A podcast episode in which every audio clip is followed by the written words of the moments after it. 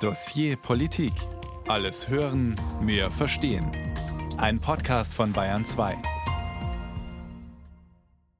Mit Ingo Dierheimer und der expliziten Aufforderung, falls Sie gerade nicht Auto fahren oder sonst auf die Umgebung achten müssen, kurz die Augen zu schließen.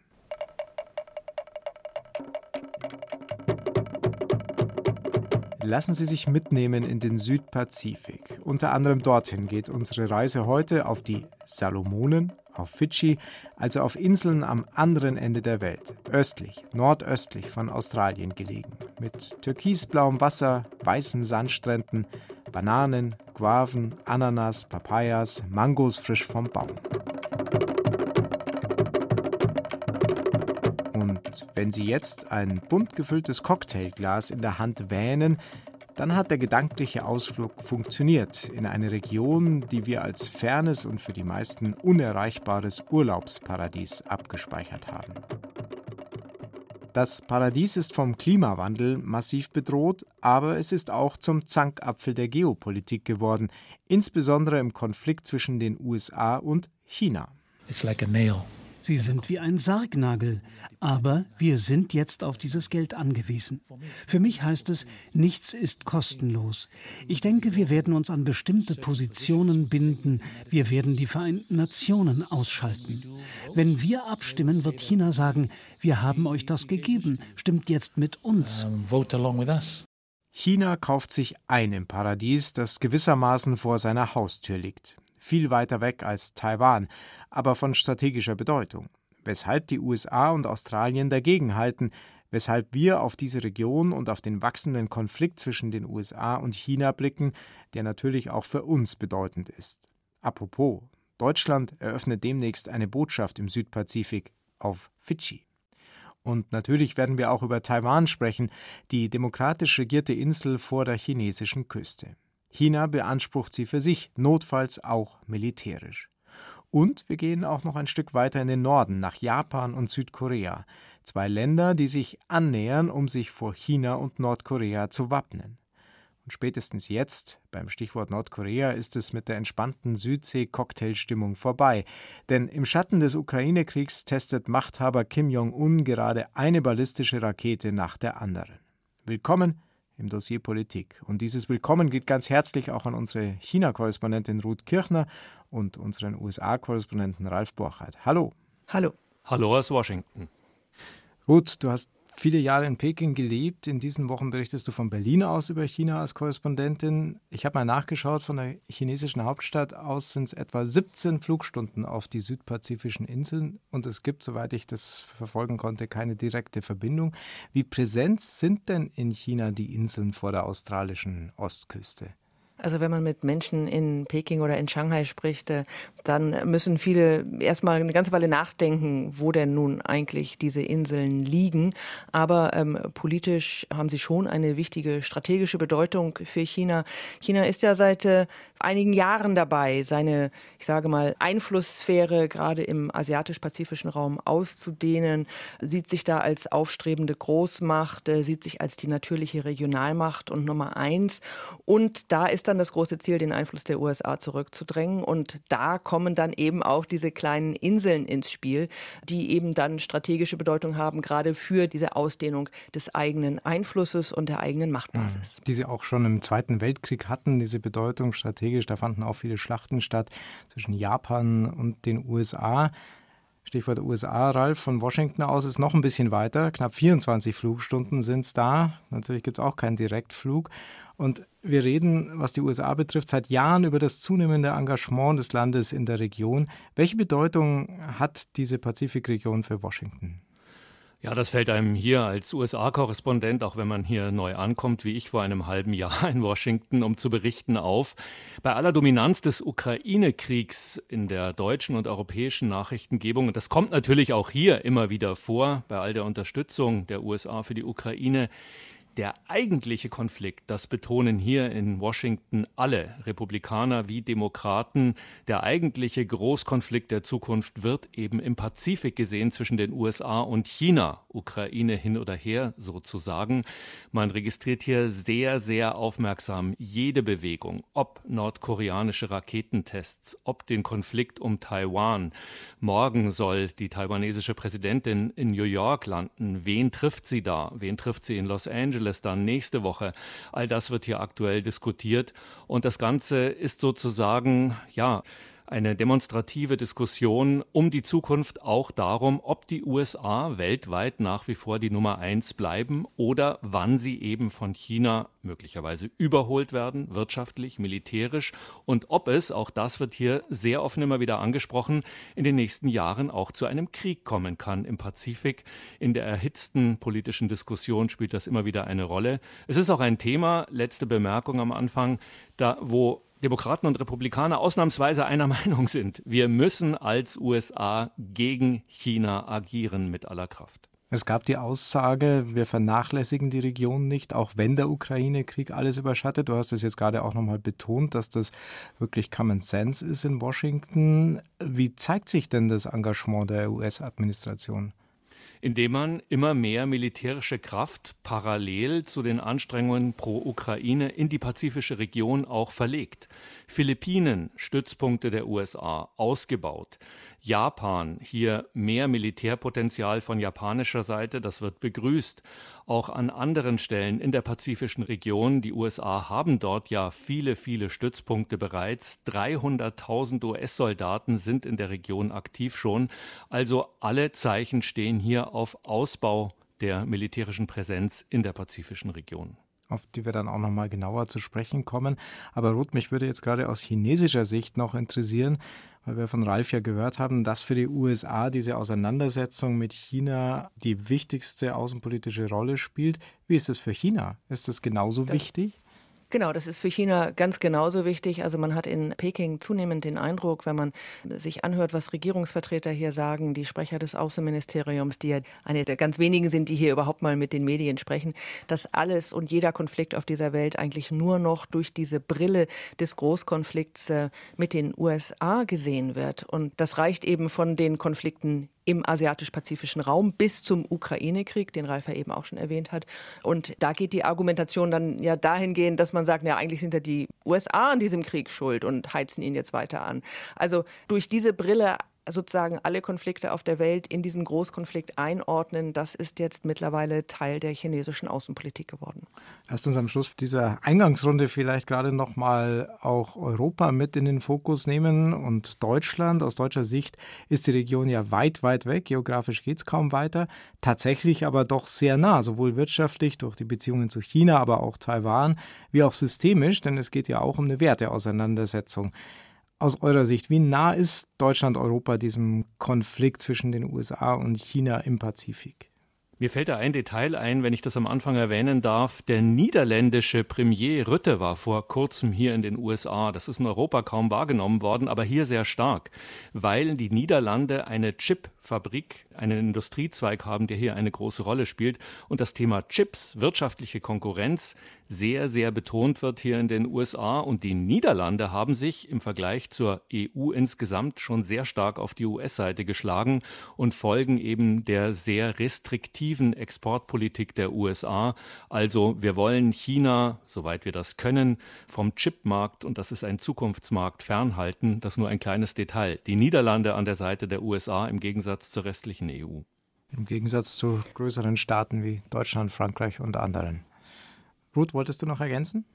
Ja, dieser Konflikt im asiatisch-pazifischen Raum, diese Zuspitzung, ich denke, das ist in Europa ganz, ganz lange überhaupt nicht so richtig wahrgenommen worden. Also wir haben eben den Fokus jetzt ja natürlich sowieso auf dem Ukraine-Krieg, aber auch schon in den Jahren vor dem russischen Angriffskrieg äh, war äh, dieser Konflikt im asiatisch-pazifischen Raum eher so ein Randthema, wenn es ums südchinesische Meer ging, wenn es um den Südpazifik ging. Also das ist für die Europäer so, wenn man es mal so verallgemeinernd äh, sagen kann, doch sehr, sehr weit weg. Und selbst als Europa und auch die Deutschen mit einer Indo-Pazifik-Strategie um die Ecke kamen, in der allgemeinen politischen Debatte spielte das nur eine wirklich total untergeordnete Rolle. Dann halten wir bis hierhin fest, dass China seinen Einfluss im pazifischen Raum stärken will, wirtschaftlich wie militärisch, und vorneweg die USA dagegen halten, Europa da noch sehr, sehr zurückhaltend ist. Dafür sind die USA auch zusammen mit Großbritannien und Australien den sogenannten AUKUS-Pakt eingegangen. Das war im September 21. Worum es bei diesem geht und wie er sich entwickelt hat, erklärt uns aus Australien Andi Stummer. The AUKUS agreement we confirm here in San Diego represents the biggest single investment in Australia's defence capability in all of our history. Nie zuvor hat ein australischer Premierminister versprochen, mehr Geld auszugeben. Flankiert von den AUKUS-Partnern US-Präsident Joe Biden und dem britischen Premier Rishi Sunak sagte Anthony Albanese zu, die australische Marine aufzurüsten mit 230 Milliarden Euro für eine neue atomar angetriebene U-Boot-Flotte. That is what this seems to be about, about bolstering Australia's ability to project force. Es geht darum, dass Australien mehr Stärke zeigen kann, vor allem gegen die Interessen Chinas im Südpazifik, sagt John Blaxland, Professor für internationale Sicherheit an der Nationaluniversität in Canberra. Damit bindet sich Australien noch näher an die Vereinigten Staaten. And that does mean we are more tied in with the United States than ever before. Australien, Großbritannien und die USA. Der AUKUS-Pakt wurde geschlossen, um die Sicherheit und die militärische Abschreckung im Indopazifik zu stärken. Nicht nuklear bewaffnet, aber nuklear angetrieben soll die neue australische U-Boot-Flotte dabei eine Schlüsselrolle spielen. Während der 2030er Jahre mit drei von den USA gekauften Booten der Virginia-Klasse, dann ab 2040 mit neu entwickelten, erst in England und später in Australien selbst gebauten fünf weiteren Booten. Eine langfristige strategische Entscheidung, allerdings mit wenig unmittelbarem Tiefgang. The time frame on it means that it's not going to be useful uh, for any near-term crisis. Die Projektlaufzeit hilft nicht bei einer baldigen Krise, etwa wenn China gegen Taiwan mobil machen sollte, mahnt der Verteidigungsexperte Peter Harcher. Ein australisch-britisches U-Boot, das nach 2040 vom Stapel läuft, hält die Chinesen in den kommenden Jahren von gar nichts ab. I don't think the concept of a jointly Australian-British manufactured submarine being delivered uh, from the early 2040s on will deter any Chinese adventurism next year or the year after. No. Die astronomischen Kosten werden buchstäblich in Kauf genommen, meint der Melbourner Journalist Cameron Stewart.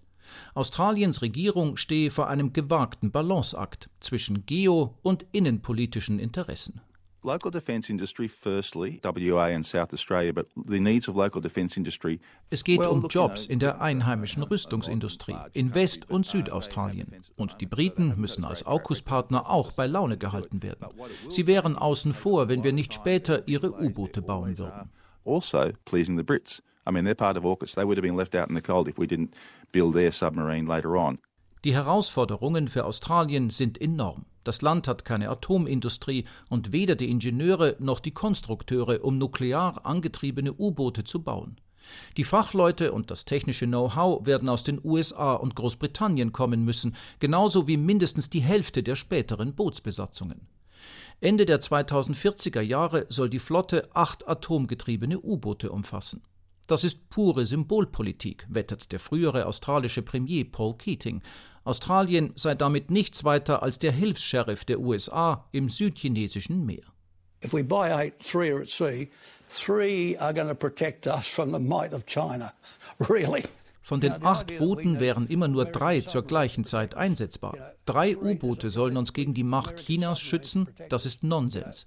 China bedroht Australien nicht. Das hat es nie getan und wird es auch nie tun. China does not threaten Australia has not threatened Australia, does not intend to threaten Australia. Ein wichtiger Schritt für Stabilität im Indopazifik und Australiens eigene Sicherheit oder ein teurer Schlag ins Wasser. Kritiker fürchten, dass Australien als Juniorpartner der AUKUS-Allianz durch den Atom-U-Boot-Deal unverhältnismäßig viel Lehrgeld bezahlen werde. Genau genommen 230 Milliarden Euro über die nächsten 30 Jahre. Mindestens.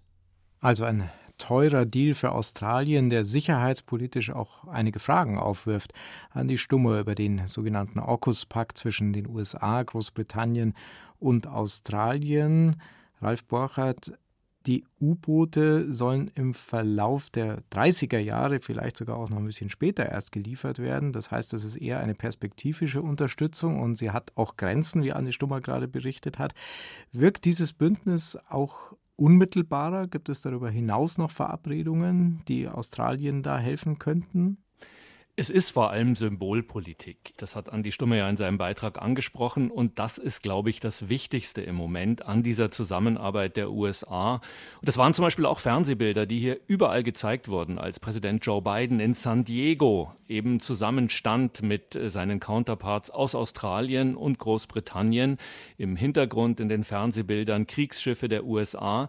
Es geht hier in erster Linie um Symbolik. Und es geht, auch das Thema wurde ja angesprochen, eben eben im Beitrag, darum, inwieweit Länder wie Australien, und das kennen ja auch einige EU-Mitgliedsländer, sich dann doch die Frage stellen müssen, sind wir hier eigentlich nur Wasserträger der USA, Juniorpartner? Um was geht es hier eigentlich? Wollen wir eigentlich mhm. die USA in ihrem Machtstreben in der pazifischen Region, am Beispiel Australien, so unterstützen, wie nur Washington das will? Oder halten wir da auch dagegen?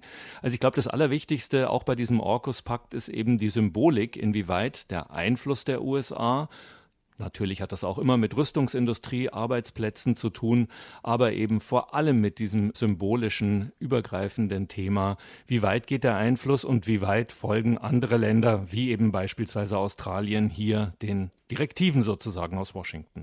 Und wie wirkt diese Symbolik, Ruth Kirchner, auf China? Naja, die chinesische Staats- und Parteiführung hat diesen AUKUS-Deal ja sehr, sehr scharf kritisiert. Die chinesischen Außenamtssprecher sprachen von einer gefährlichen Eskalation, von der Gefahr eines Wettrüstens. Und, das fand ich interessant, sie machten überhaupt keinen Unterschied zwischen atomarer Bewaffnung, darum geht es ja nicht, und atomaren Antrieben von mhm. diesen U-Booten. Und dann fiel das Wort von der Proliferation, also der Weiterverbreitung von Atomwaffen.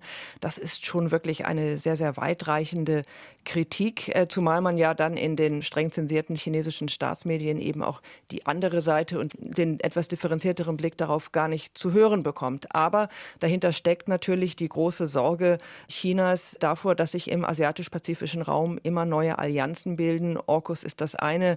Dann gibt es auch noch Quad, also noch so eine Abkürzung, quadrilateraler Sicherheitsdialog. Also da geht es um die USA, Japan, Indien und Australien. Und das sind eben solche Allianzen, die China total ablehnt und äh, wo dann immer wieder diese chinesische Argumentation kommt, wir werden eingekreist, wir werden mhm. klein gehalten.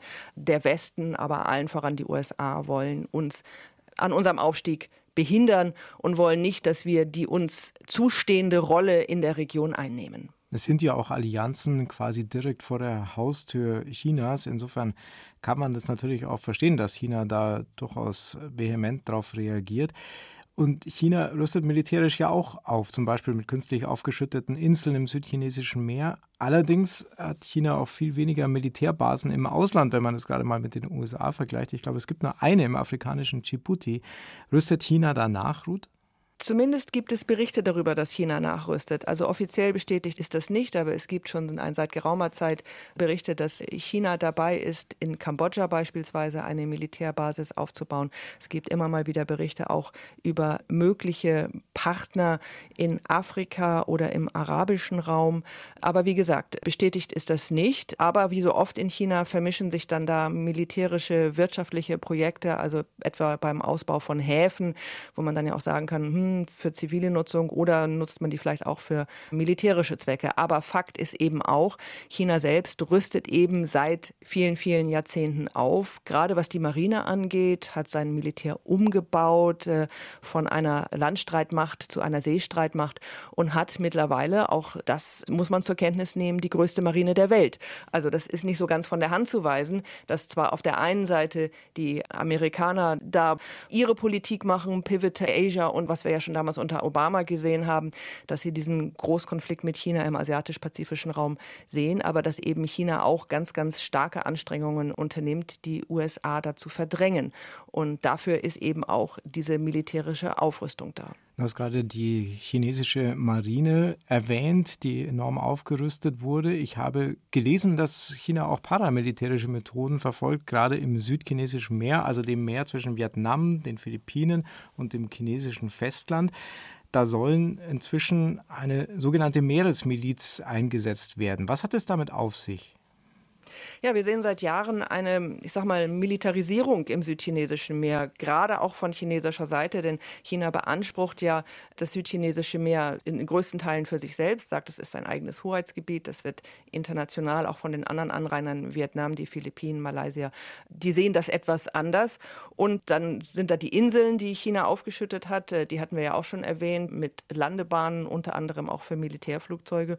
Und dann eben immer wieder diese Berichte über diese maritimen maritimen Milizen auf chinesischer Seite, also mit bis zu 300 Schiffen, die dann zusammen mit Fischereiflotten unterwegs sind vor zwei Jahren mal vor philippinischen Inselgruppen. Das hat wirklich zu internationalen Spannungen geführt, weil dann da 20, 30 Schiffe nebeneinander, ganz dicht nebeneinander ankern, also vor der philippinischen Küste. Das ist sicherlich auch als Einschüchterung, als Machtdemonstration gedacht, als Projektion von Macht. Und das sind Dinge, die, weil es eben nicht offizielles Militär ist, wo China immer sagen kann, naja, sind ja nur Fischereiboote, aber da steckt mhm. ganz offensichtlich auch eine politische, eine politisch-militärische Strategie dahinter. Wenn wir uns gerade jetzt den ganzen militärischen Bereich anschauen in der Region, dann sind da natürlich noch mehr Player unterwegs, unter anderem das schon erwähnte Nordkorea mit Atomwaffen bestückt. Ralf, allein in diesem Monat gab es sieben Tests mit ballistischen Raketen. Alle Tests, muss man dazu sagen, verstoßen gegen UN-Konventionen. Und unter Donald Trump gab es den Versuch der direkten Kommunikation mit Kim Jong-un. Es gab ein Treffen zwischen ihm und dem US-Präsidenten. Wie geht Biden mit Nordkorea um? Was die Person Kim Jong-uns betrifft, sehr viel verhaltener. Ja, Donald Trump war fasziniert von aus seiner Sicht starken Männern auf, auf dieser Welt. Das hat sich mit Putin gespiegelt, das hat sich auch mit Kim Jong-un gespiegelt. Das hat jetzt auch Nachwehen in der Affäre um die Dokumente, die bei Donald Trump in Florida in seinem mhm. Privatanwesen gefunden werden. Da gehören auch Erinnerungsstücke an Kim Jong-un dazu.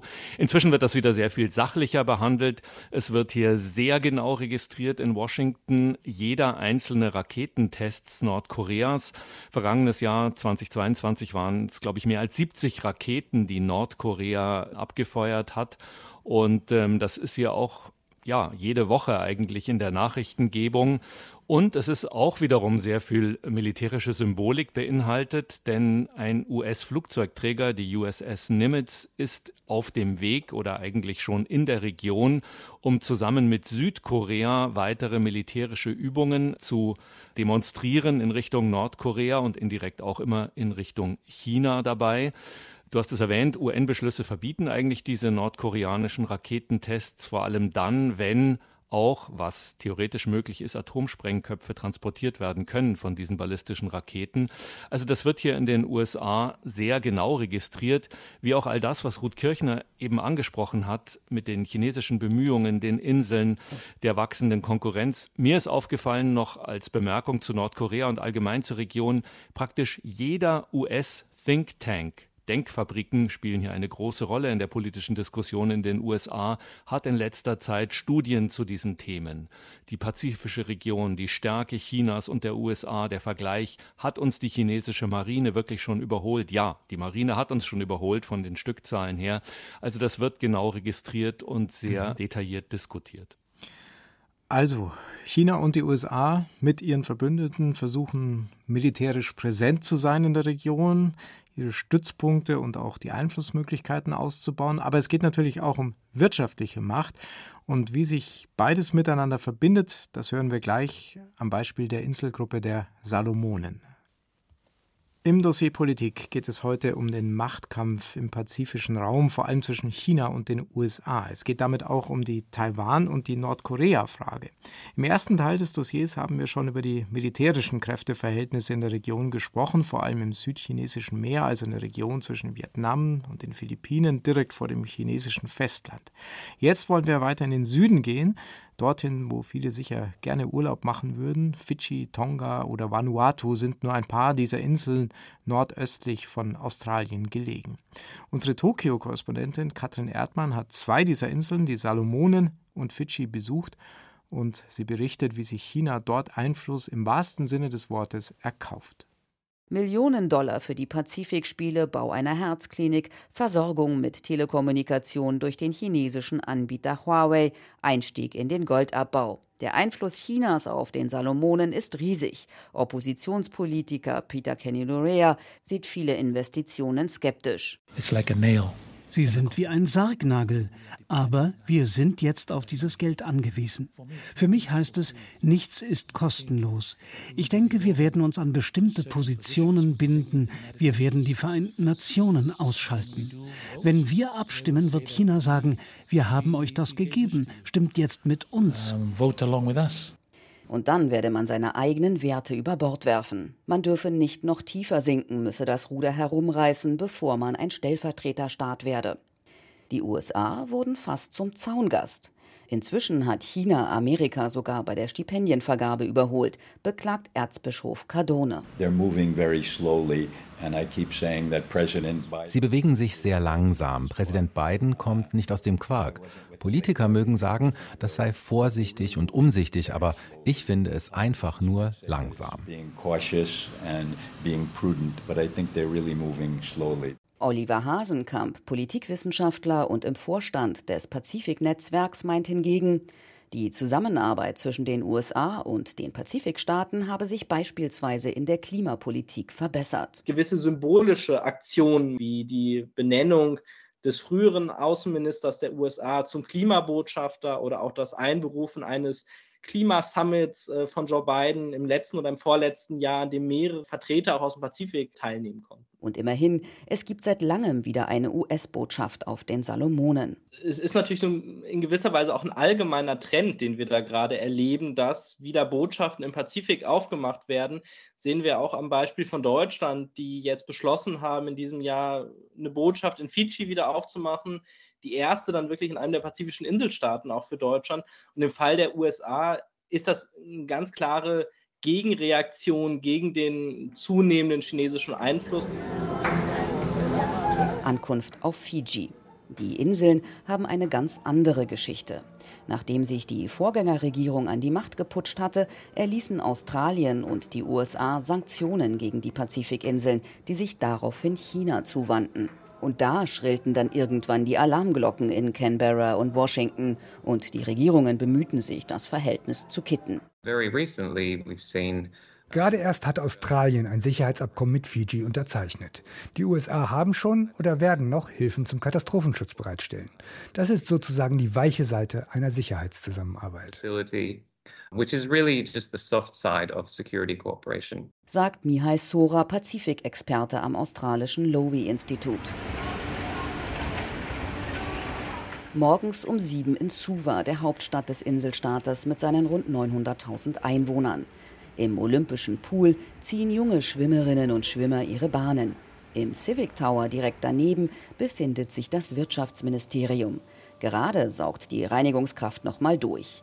Dann kommt der Minister und stellvertretende Premierminister Manoa Kamikamisa mit Krawatte und im traditionellen Zulu, dem eleganten Rock für den Herrn. Seine fröhliche Art ist sofort ansteckend. Die neue Regierung ist erst seit Ende Dezember im Amt und die Devise ist, so der Minister, wir sind mit allen befreundet. China has China hat erheblich in die Infrastruktur und die Wirtschaft dieses Landes investiert. Sie haben also ein starkes Interesse an dieser Region. Und wissen Sie, für kleine Länder wie uns bietet jedes Land eine Chance. Zum Beispiel ist China ein so großer Markt. Für mich als Wirtschaftsminister ist das sicherlich von Interesse. China is such a big market, eh? so for me as Minister for Trade, that's certainly Keinen Bedarf hat Kamikamisa an der Ausbildung von Polizeikräften oder einem eigenen Sicherheitsabkommen. Ich halte die derzeitigen Sicherheitsvorkehrungen in Fiji für völlig ausreichend. Wir haben schon lange Partnerschaften mit Neuseeland und Australien. Sie leisten den größten Teil der Zusammenarbeit in dieser Hinsicht. Wir haben gerade die Absichtserklärung mit diesen Ländern unterzeichnet, die ich für notwendig halte. Aber als Land, das wächst, ändern sich die Bedürfnisse. Und wenn es einen Bedarf gibt, ich bin sicher, dass es weitere Diskussionen geben wird. Allerdings gäbe es schon wegen ähnlicher Vorstellungen zur Rechtsstaatlichkeit und Demokratie eine Präferenz für westliche Länder. Die Pazifikinseln als Zankapfel zwischen den Großmächten, die auf verschiedenen Ebenen Einfluss nehmen wollen. Für den stellvertretenden Premierminister Fidschis liegt darin auch eine Chance. Im Westen besteht eindeutig ein großes Interesse am Pazifik. Offensichtlich wird das durch die aktuellen geopolitischen Fragen angetrieben. Länder wie wir sehen dadurch die Möglichkeit, gute Dinge für unsere Menschen zu tun. Gegenwärtig spüren wir keinen Druck, aber mehr Menschen wollen mit uns zusammenarbeiten, was eine gute Sache ist. Wir sind schließlich ein kleines Land mitten im Ozean small country in the middle of the ocean. Sagt der stellvertretende Premier der Fidschi-Inseln in diesem Beitrag von Katrin Erdmann. Mir weiter zugeschaltet im Dossier Politik ist unser USA-Korrespondent Ralf Borchardt und unsere China-Korrespondentin Ruth Kirchner, die auch ein Kopf ist beim sehr, sehr empfehlenswerten Podcast Weltmacht China zu finden in der ARD Audiothek. Und da geht es in der jüngsten Folge just über Chinas Engagement in Afrika, wo sich das Land auch Einfluss mit Geld und Handel sichert. Jetzt sind wir aber ein Stück weit weg von Afrika. Im Pazifik das gleiche Prinzip Ruth erleben wir aber auch dort. Der eben gehörte Vizepremier der Fidschi-Inseln sagt ja, wir sind ein kleines Land mit dem Ozean und trotzdem buhlen die Großmächte China und die USA um diese kleinen Länder. Wie sehr geht es da auch um den systemischen Kampf Autokratie gegen Demokratie? Also dieser systemische Konflikt, der läuft im Hintergrund irgendwo immer mit. Aber aus chinesischer Sicht steht das zunächst mal nicht im Vordergrund. Da geht es tatsächlich ja um Einflusssphären, aber es geht auch ganz klar um wirtschaftliche Geschäfte. Das sehen wir in Afrika, das sehen wir im Pazifik, da wo China investiert. Das sind ja keine Gaben vom Weihnachtsmann, wenn man es mal so sagen darf, sondern das sind äh, Kredite, die chinesische Entwicklungsbanken auch zurückgezahlt haben wollen. Und äh, da verschulden sich Länder oft sehr und wenn sie dann Schwierigkeiten haben bei der Zurückzahlung dieser Kredite, dann bekommen sie unter Umständen von China noch einen weiteren Kredit, um dann den ersten Kredit abzuzahlen. Also da entstehen Abhängigkeiten. Mhm. Und das ist für China schon ganz wichtig. Und das wird dann politisch ausgenutzt. Also etwa bei den Vereinten Nationen, etwa bei Abstimmungen im UN-Menschenrechtsrat in Genf, wo dann schon Druck gemacht wird auf Länder, sich in der einen oder anderen Weise zu verhalten. Und äh, da versucht China dann eben auch in diesen großen Foren seinen Einfluss geltend zu machen. Es geht für China China aber weniger darum, jetzt tatsächlich, ich sage mal, in solchen Ländern das eigene Regierungsmodell, das eigene politische System dort, ich sage mal in Anführungsstrichen, verkaufen zu wollen. Also da ist China eher zurückhaltend. Also eher eine pragmatische Haltung, würdest du analysieren. Äh, Ralf, wie sieht das Washington? Diese Woche hat der Präsident Biden zum Demokratiegipfel in Washington geladen. Da zeigt sich ja schon eine systemische Frage, die dahinter steckt. Auf jeden Fall, und das ist für Biden auch ein ganz wichtiges Thema. Es ist der zweite Demokratiegipfel, der erste vor gut einem Jahr seit einigen Tagen hier, streckt sich über mehrere Tage der zweite Demokratiegipfel. Biden hat eingeladen. Südkorea zum Beispiel ist ein Mitveranstalterland dieses zweiten Demokratiegipfels. Es ist insgesamt auffällig, dass sich die beiden Regierung bemüht um die südpazifische Region. Vergangenes Jahr war Vizepräsidentin Kamala Harris, im Moment ist sie in Afrika, vergangenes Jahr im Juli war sie im Pazifik und hat auch dort zugegeben, dass wir, in dem Fall die USA, bisher vielleicht nicht, das war ein Zitat von Harris, das äh, transportiert wurde, der Region nicht genügend Aufmerksamkeit geschenkt haben, was Klimaschutz zum Beispiel angeht, was auch wirtschaftliche Interessen dieser Inseln, dieser Länder angeht. Also da versucht die beiden Administrationen auch nachzuholen, gerade in Sachen Klimaschutz. Es gab im Herbst ein hochrangiges Treffen von Außenministern unter Leitung von Anthony Blinken, wo auch speziell südpazifische Inselstaaten eingeladen waren. Die USA versuchen hier nachzuholen, das Ganze Ganze nicht nur durch die militärisch-strategische Brille insgesamt zu sehen. Die Frage ist nur, inwieweit die beiden Administrationen für diese Bemühungen noch Zeit hat. Nächstes Jahr ist vor allem Wahlkampf hier in den USA. Und so wie sich dann die Frage stellt, was mit der sehr ausführlichen, extensiven Ukraine-Hilfe humanitär, wirtschaftlich, militärisch passiert, wenn hier Wahlkampf ist, die Republikaner wieder in den Vordergrund rücken, stellt sich diese Frage auch mit Blick auf Klimaschutz, militärische und wirtschaftliche Beziehungen zum Pazifik. Würde denn eine Pazifikpolitik der USA unter Präsident Trump anders aussehen? Hat sie anders ausgesehen? Sie hat anders ausgesehen. Wir hatten hier eine Ausdünnung von vielen Themen unter Donald Trump, eben gerade den, ich sage jetzt mal, weicheren Themen aus US-Sicht, die nicht das rein militärische betroffen haben, wie eben den Klimaschutz. Also da hat eine Trump-Administration und würde möglicherweise auch eine künftige republikanische Administration, mhm. ob es dann nochmal Trump ist oder ein Konkurrent, wahrscheinlich weniger Augenmerk drauflegen, etwa auf das Thema Klimaschutz, wie es die beiden Administrationen im Moment tut. Auf jeden Fall. Jetzt haben wir im Beitrag gehört, dass sowohl für Politiker wie auch für die Bevölkerung es oft ein Spagat ist, in den kleinen Ländern, die wenig Geld haben und wenig Einfluss haben, sich gegenüber den Großmächten dann auch zu verhalten. Sie fühlen sich zum Teil ausgeliefert, sie liefern sich zum Teil auch aus, muss man auch sagen. Wenden sie sich aber dem einen Land zu, droht das andere mit Liebesentzug oder mit Sanktionen. Ruth, sind denn diese Staaten letztlich auch Opfer der Rivalität zwischen den USA und China? Also sie kommen zumindest zunehmend in eine Position, wo sie unter Druck geraten, sich vielleicht für die eine oder andere Seite entscheiden zu müssen. Also vor einigen Jahren war das noch etwas anders. Da hörte man gerade im asiatisch-pazifischen Raum von ganz vielen, gerade auch von den kleineren Ländern, dass sie gesagt haben, ja, also China ist unser wichtigster Handelspartner, wir wollen die wirtschaftlichen Beziehungen zu China auf jeden Fall ausbauen, aber die Sicherheit die lassen wir uns dann doch lieber von den USA garantieren. Und äh, insofern wollten sie sich gerade eben nicht entscheiden müssen. Jetzt hat sich dieser Großmachtkonflikt zwischen China und den USA in letzter Zeit sehr, sehr deutlich verstärkt. Und das führt ganz sicher auch dazu, dass die Länder eben deutlicher Position beziehen müssen. Gilt ja im Übrigen ja auch für uns Europäer. Also, dass man deutlicher Position beziehen muss, wo man denn dann eigentlich steht in diesem Konflikt zwischen den beiden Systemen und zwischen der bestehenden Großmacht, Supermacht USA und der aufstrebenden Supermacht China.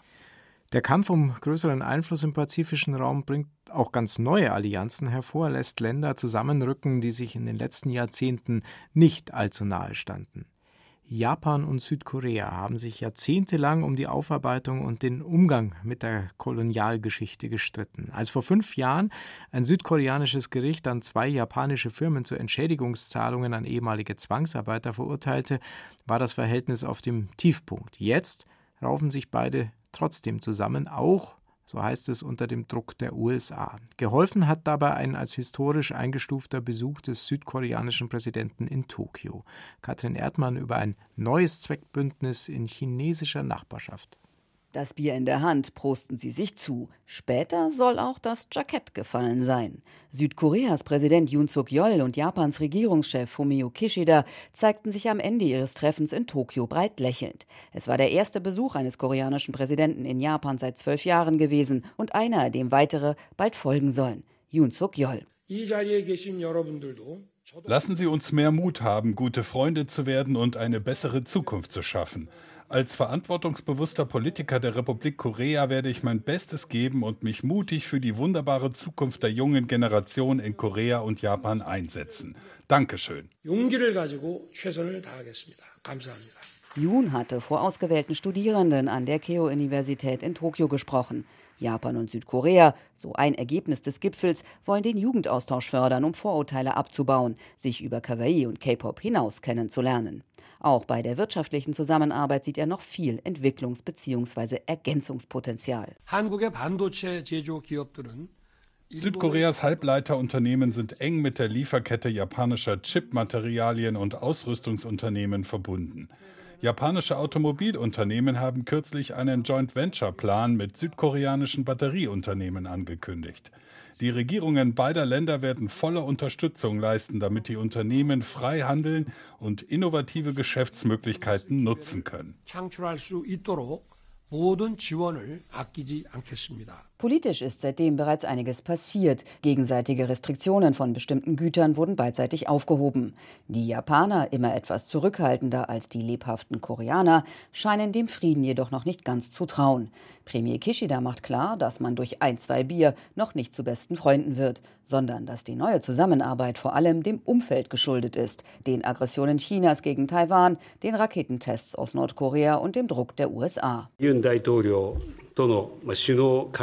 Präsident Yoon und ich sind übereingekommen, dass es aufgrund des aktuellen strategischen Umfelds eine dringende Aufgabe ist, die Beziehungen zwischen Japan und Südkorea zu stärken. Im Rahmen der diplomatischen Normalisierung und auf der Grundlage unserer freundschaftlichen und kooperativen Beziehungen seit 1965 werden wir die Beziehungen zwischen Japan und Südkorea weiter ausbauen. Und einfach die Vergangenheit Vergangenheit sein lassen. Das Problem dabei ist nur, auch wenn die Regierungschefs das Thema Entschädigung für koreanische Zwangsarbeiter aus dem Zweiten Weltkrieg fast nicht angesprochen haben, es wird nicht einfach verschwinden, denn Japan hat sich bei dem Treffen keinen Schritt bewegt. An dem angekündigten Entschädigungsfonds sollen sich bisher nur koreanische Firmen beteiligen. Von einer Entschuldigung, wie sie die Opfer fordern, war nicht einmal der Hauch einer Rede. 만약에 부산권이 행사된다고 한다면은 Unsere Regierung zieht es nicht in Betracht, neue Ansprüche auf Entschädigung zu erheben, da dies alles wieder auf den Kopf stellen würde.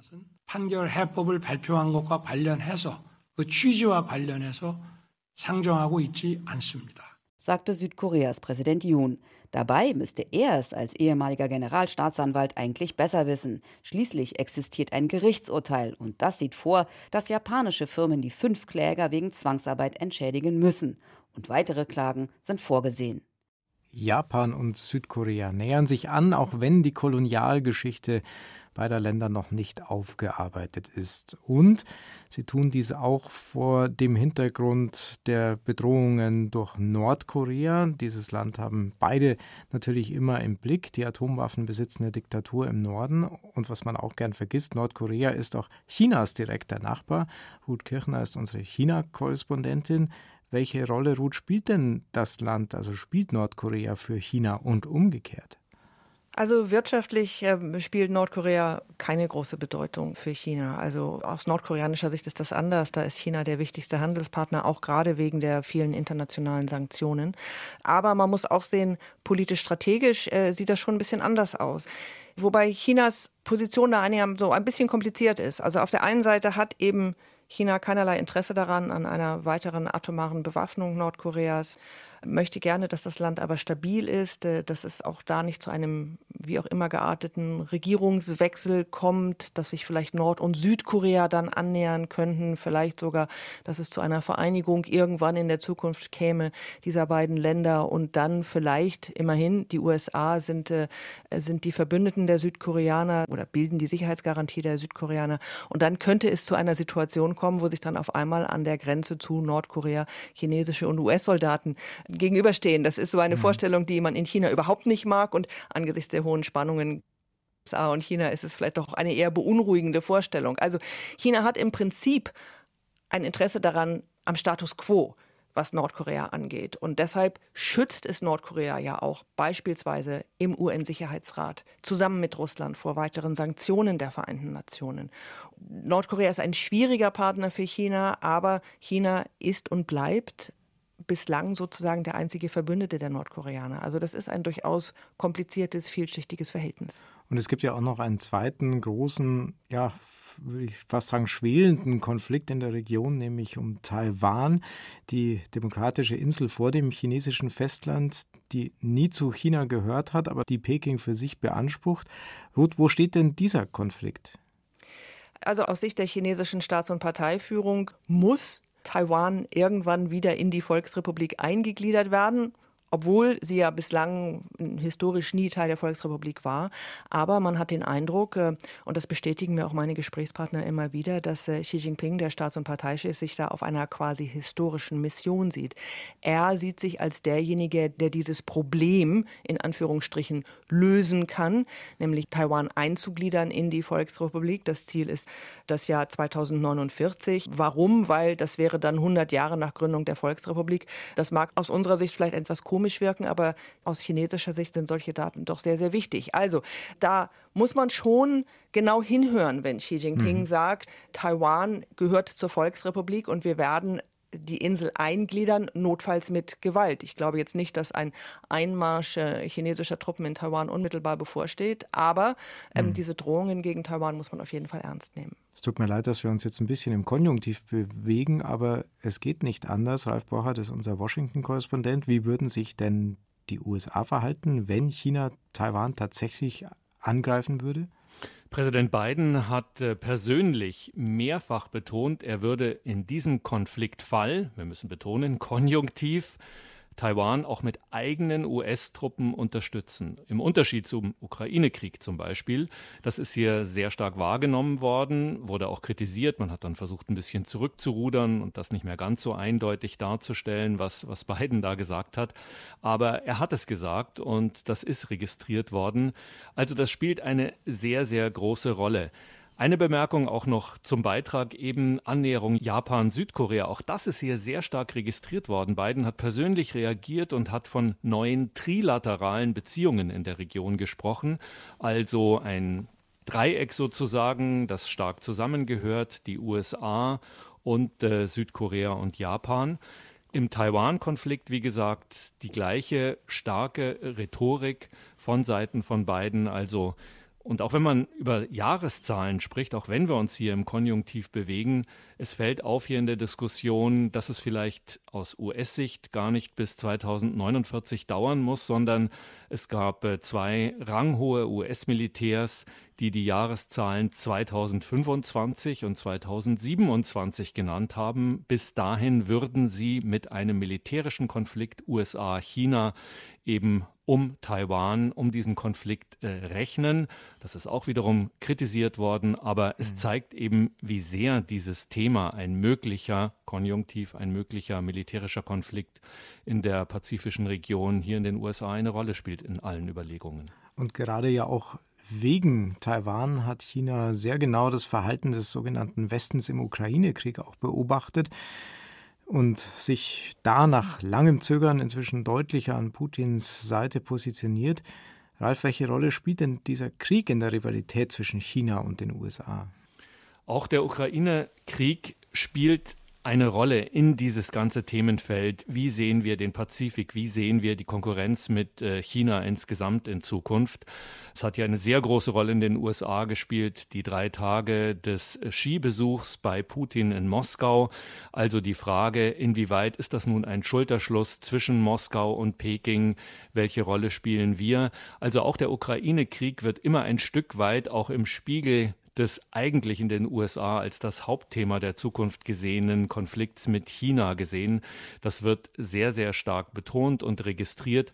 Und es geht ja im Hintergrund immer um die Frage, inwieweit sind wir, die Amerikaner, die USA, noch die Tonangeber, inwieweit sind wir noch der Hegemon, der eben weitgehend bestimmen kann, wie sich die Europäer verhalten und wie sich die vielen jetzt in dieser Stunde erwähnten asiatischen Staaten, die wir an unserer Seite sehen als USA, nach uns richten nach uns ausrichten und eben die Demokratie im Gegensatz zur Autokratie an erster Stelle sehen und uns folgen. Sagt unser Washington-Korrespondent Ralf Borcher dem Dossier Politik und mit zu Gast war auch unsere China-Korrespondentin Ruth Kirchner zum Machtkampf zwischen den USA und China. Und da haben wir uns heute auf den pazifischen Raum konzentriert, wo beide weltweit wohl am massivsten um Einfluss buhlen, beide Großmächte. Ich halte mal ganz kurz am Ende der Sendung drei Thesen von euch beiden fest. Erstens, für die USA hat der Pazifikraum außenpolitisch absolute Priorität. Die USA investieren wirtschaftlich wie militärisch, um Chinas wachsende Macht einzugrenzen. Zweitens, für China steht weniger der systemische Kampf zwischen Autokratie und Demokratie im Vordergrund, sondern in erster Linie der Kampf um Einflusssphären und Geschäften. Und drittens, das Engagement der EU und das Engagement Deutschlands in der pazifischen Region ist noch immer sehr zurückhaltend. Ich hoffe, ich habe mit den drei Punkten euch richtig wiedergegeben und danke euch ganz herzlich für eure Einschätzungen und für eure Expertise und vor allem für eure Zeit, die ihr euch genommen habt für das Dossier Politik. Dankeschön. Sehr gerne. Gerne. Alle Folgen des Dossiers finden Sie in der ARD Audiothek. Eine weiter spannende Podcast-Zeit wünscht Ingo Lierheimer.